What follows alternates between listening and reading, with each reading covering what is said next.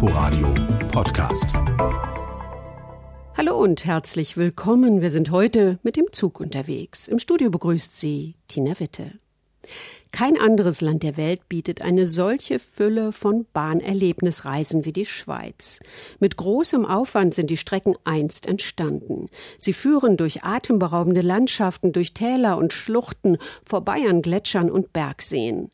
Als eine der spektakulärsten Alpenüberquerungen gilt die Fahrt mit dem Bernina Express. Die Panoramastrecke ist ein aufwendig konstruiertes handwerkliches Meisterwerk und eine Fahrt darauf ein beeindruckendes Erlebnis. Dietrich Karl Meurer ist mitgereist.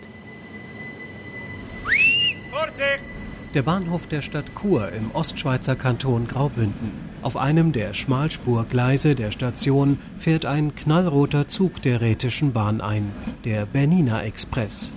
Der Bahnsteig ist gut gefüllt mit Reisenden. Asiaten mit Videokameras, Amerikaner mit riesigen Koffern, eine Gruppe von Seniorinnen, die ausgelassen Schweizerdeutsch miteinander sprechen. Zugchef Joe Beard steht an der Bahnsteigkante und zeigt in ausladenden Bewegungen auf die langsam vorbeirollenden Waggons. Laut ruft er jeweils deren Nummer. Wagen Nummer 7, Nummer 7, 6, Wagen Nummer 6, Wagen Nummer 5. Die Wagennummern sind wichtig, damit die Reisenden schneller ihren Sitzplatz finden, erklärt Joe Beard. Wer mit dem Bernina Express fahren will, benötigt zusätzlich zur regulären Fahrkarte eine Platzreservierung. Weil der Zug ist ja reservationspflichtig und zuschlagspflichtig, der Bernina Express. Und das ist wichtig, dass jeder äh, eine Reservation hat und auch am richtigen Platz sitzt, oder? Weil sonst gibt es einen großen Durcheinander, oder? Die Reisenden verstauen ihr Gepäck und richten sich ein. Per Lautsprecherdurchsage werden sie begrüßt mit dem in Graubünden üblichen rätoromanischen Gruß Allegra. Allegra und herzlich willkommen im Bernina Express.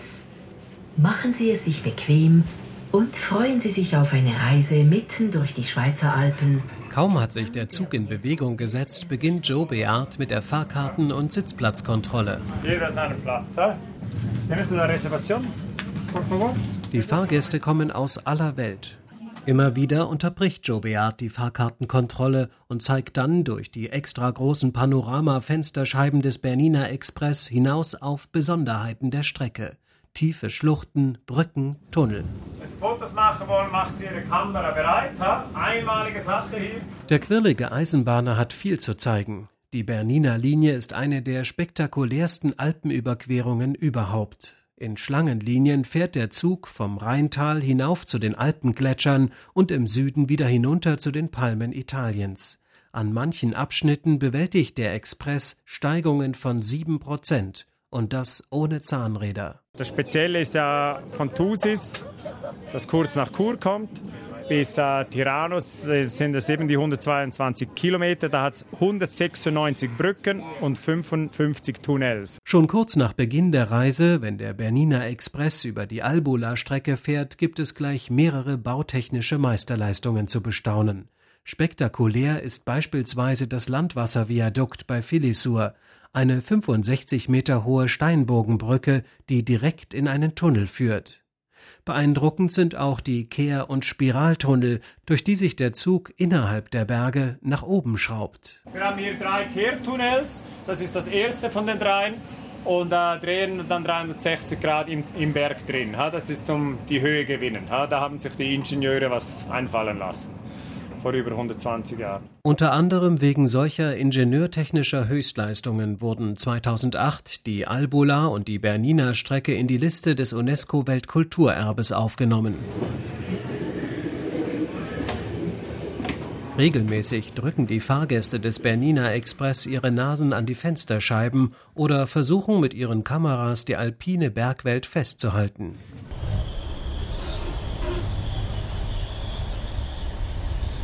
Der Bernina Express nähert sich St. Moritz im Engadin. Doch als die ersten Häuser des für den Wintersport berühmten Ortes zu erblicken sind, biegt die Strecke ab. In Pontresina muss der Zug stoppen, aus technischen Gründen, erklärt Joe Beard.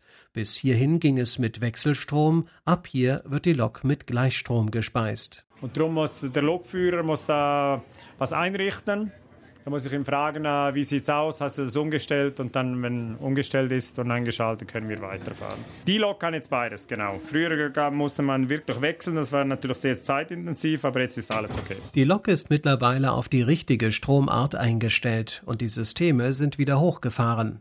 Die Fahrt kann also weitergehen. So, jetzt hat er umgestellt, 1822, ja, wir sind ein bisschen spät. Kannst du mal Zug bereit drucken, bitte? Pamela, Zug bereit drucken.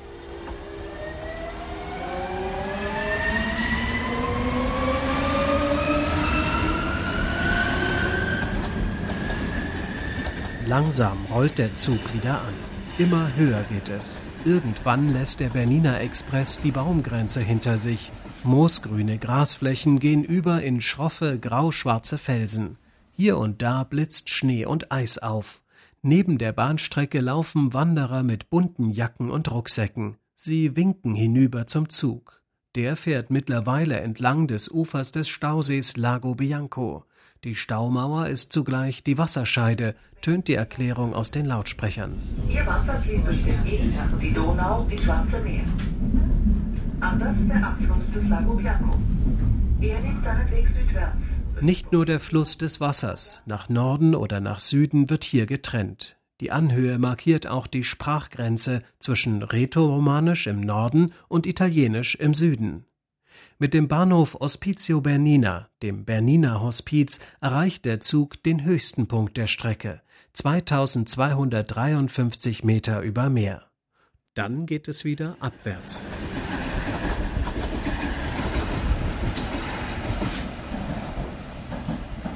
Das ist jetzt natürlich schön, wenn äh, auch vom Wetter her, oder? Jetzt sind wir auf, auf der Südseite der Alpen und das ist vielfach, dass das Wetter ganz anders ist, oder? Jetzt hatten wir ein bisschen Nebel, im Kur noch ging es noch so, aber da sind wir natürlich voll in, in den Nebel in die Berge reingefahren und so und da jetzt ist es schon ein bisschen besser. Ganz vorn im Bernina Express in der Lok sitzt Rashid Heuberger. Er wird noch nicht so lange auf der Paradestrecke der Rätischen Bahn eingesetzt und doch ist ihm die Route bereits ans Herz gewachsen. Die Szenerie natürlich im, im Winter, wenn man hier rauf fährt, ist alles voller Schnee, dann fährt man runter, ist schon fast Sommer. Ja, es ist einfach auch schön zu fahren. Es macht Spaß, ja. Die meiste Zeit fokussiert er seine Augen auf die Schienen, auf die Signalanlagen und auf die Anzeigeinstrumente der Lok. Doch hier und da kann er seinen Blick auch schweifen lassen. Ich muss mich schon konzentrieren auf die Strecke, aber man hat ja eine schöne Aussicht von vorne und man weiß, man kennt die Abschnitte, wo man auch mal nebenbei auf die Seite schauen kann, genau, ja. Gerade im Winter muss Rashid Heuberger mehr als sonst den Schienenweg mit den Augen regelrecht abscannen. Denn obwohl regelmäßig die Strecke mit Spezialfahrzeugen von Schnee und Eis geräumt wird, kommt es vor, dass die Schienen blockiert sind, etwa durch Schneeverwehungen. Zugchef Joe Beard erzählt, jeden Winter gibt es einige Tage, an denen der Bernina Express nicht fahren kann. Das Problem ist der Wind, oder? Die Windverfrachtung oben auf dem Pass, oder? Weil es sehr breit ist und natürlich auch sehr hoch. Äh, da kann alles mal passieren. Also, aber durchschnittlich ein bis zwei Tage oder eben halt 10 bis 20 Stunden ist mal gesperrt im Jahr. Und das ist für diese Höhe doch eine sehr gute Leistung von unserem Team da, die, die sich darum kümmern. Die fahren die Strecke ab, das wird geschleudert und das wird auch zu Fuß äh, kontrolliert. Also Sicherheit ist wirklich erste Priorität. Zusätzlich wurden entlang der Strecke etliche Lawinenschutzanlagen errichtet, sogenannte Galerien, die wie Dächer die Strecke vor den Schneemassen schützen. Durch gleich mehrere solcher Anlagen fährt der rote Zug hinab zum Bahnhof Alpgrüm in 2091 Metern Höhe. Dort legt er eine Pause ein, damit die Reisenden aussteigen und Fotos machen können. Der Stopp lohnt sich. Von Alp Grüm aus reicht der Blick auf einen direkt gegenüberliegenden Gletscher, den Palü-Gletscher, den darunterliegenden Palü-See und hinunter ins Puschlavtal. Etwas Besonderes ist auch das Bahnhofsgebäude selbst, das als Gasthaus und Hotel genutzt wird, erklärt Wirt Primo Semadeni. Das Besondere hier ist, dass man nur mit dem Zug erreichbar ist. Im Sommer ein Haufen Wanderer, wo hierher kommen. Im Winter nur mit dem Zug. Also wir haben keine Zufahrtsstraße, es kommt kein Auto, es kommt kein Lastwagen her. Wir haben unsere ganzen nebst den Gästen, unsere ganze, das ganze Proviant, die ganzen Getränke, die Lieferungen, kommt alles per Bahn. Der gesamte Ablauf auf Alp Grüm ist abhängig vom Fahrplan. Und nicht nur für mich, sondern meine Mitarbeiter, vor allem die vor den Kulissen, also meine ganzen Restaurationsfachleute, Kellner, Servierdüsen, die äh, müssen auch den Fahrplan auswendig kennen, weil äh, es gibt immer wieder Gäste, die dann fragen, wann geht der nächste Zug und wir haben nicht lange Zeit, wann, bis wann dürfen wir und ab wann geht's und äh, von dem her mein Arbeitstag bestimmt eigentlich der Fahrplan. Auch die Gäste sind natürlich von den Fahrzeiten abhängig. Wer die auf Alp Grüm angebotenen Spezialitäten, etwa die Buchweizenmehlnudeln, in Ruhe genießen will, muss den Bernina Express weiterziehen lassen und mit einer späteren Verbindung die Fahrt fortsetzen. Auf dem Bahnsteig trommelt Joe Beard seine Fahrgäste wieder zusammen. Alles klar, so, jetzt geht's dann weiter runter. Ja?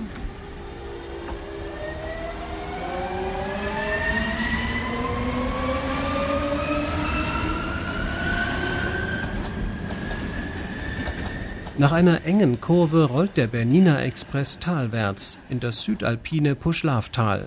Meter für Meter nimmt die Vegetation wieder zu. Hier wachsen wieder Bäume, die Wiesen sind saftig, hier herrschen ideale Bedingungen, um Kräuter anzubauen. Im Tal angekommen besteht für die Reisenden die nächste Möglichkeit, eine Pause einzulegen und das Reich von Reto Raselli zu besuchen. Reto Raselli ist der wohl berühmteste Kräuterbauer der Schweiz. Wir bauen ungefähr äh, 30 verschiedene Kräuter. Das geht von die ganz gewöhnlichen Kräuter wie Pfefferminz, Thymian, Salbei, typische Bergkräuter, Spitzwegericht, Frauenmantel, einige Gewürze und in den letzten Jahren haben wir auch essbare Blüten, Kornblume, verschiedene Farbe, Sonnenblumen und Ringelblumen. Auf 14 Hektar wachsen die Kräuter heran. Daraus entstehen pro Jahr 35 bis 40 Tonnen getrocknete Ware. Als einer der ersten hat Reto Raselli sich für den Bioanbau entschieden. Der 66-Jährige sagt, es mache keinen Sinn, etwas Gesundes anzubauen, um es dann mit Unkrautvernichtungsmittel zu vergiften. In der Schweiz nennt man Reto Raselli den Kräuterkönig. Der Bauer ist sogar über die Landesgrenzen hinaus bekannt, denn er verkauft einen Teil seiner Kräuter an einen weltweit bekannten Bonbonhersteller. Absolut. Ich bin der Erste, der in der Schweiz angefangen hat, Kräuter zu kultivieren. Es war schon im Jahr 81. Und wir haben ein Jahr später haben wir das Glück gehabt, die Firma Ricola als Kunde zu gewinnen. Und das hat natürlich das Ganze entwickeln können. Wir haben das kontinuierlich ausgebaut und äh, dank Ricola gibt es heute in der Schweiz den Kräuteranbau. Auch wenn er die Grundzutaten für die Kräuterbonbons liefert, kennt Reto Raselli das Rezept dafür nicht. Anders sieht das natürlich aus bei den eigenen Kräuter- und Teemischungen, die in Schweizer Supermärkten verkauft werden. Etwa sein persönlicher Lieblingstee mit Edelweiß. Edelweiß ist eher bitter, aber, äh, aber man muss sehen, Edelweiß ist eine sehr emotionale Pflanze. Wenn man Kräutertee mit Edelweiß sagt, das, das reizt, das, das will man probieren. Einige der Züge auf der Berniner Strecke fahren seit diesem Jahr als Kräuterexpress. Dann wird der Tee des Kräuterkönigs sogar an Bord ausgeschenkt, etwa wenn der Zug weiter Richtung Italien fährt. Auf dem Weg dorthin erleben die Fahrgäste eins der spektakulärsten Bauwerke der 1910 eröffneten Linie. Auf dem Kreisviadukt Brusio windet sich der Zug um 360 Grad wie eine Spirale und überwindet so den Höhenunterschied im engen Tal.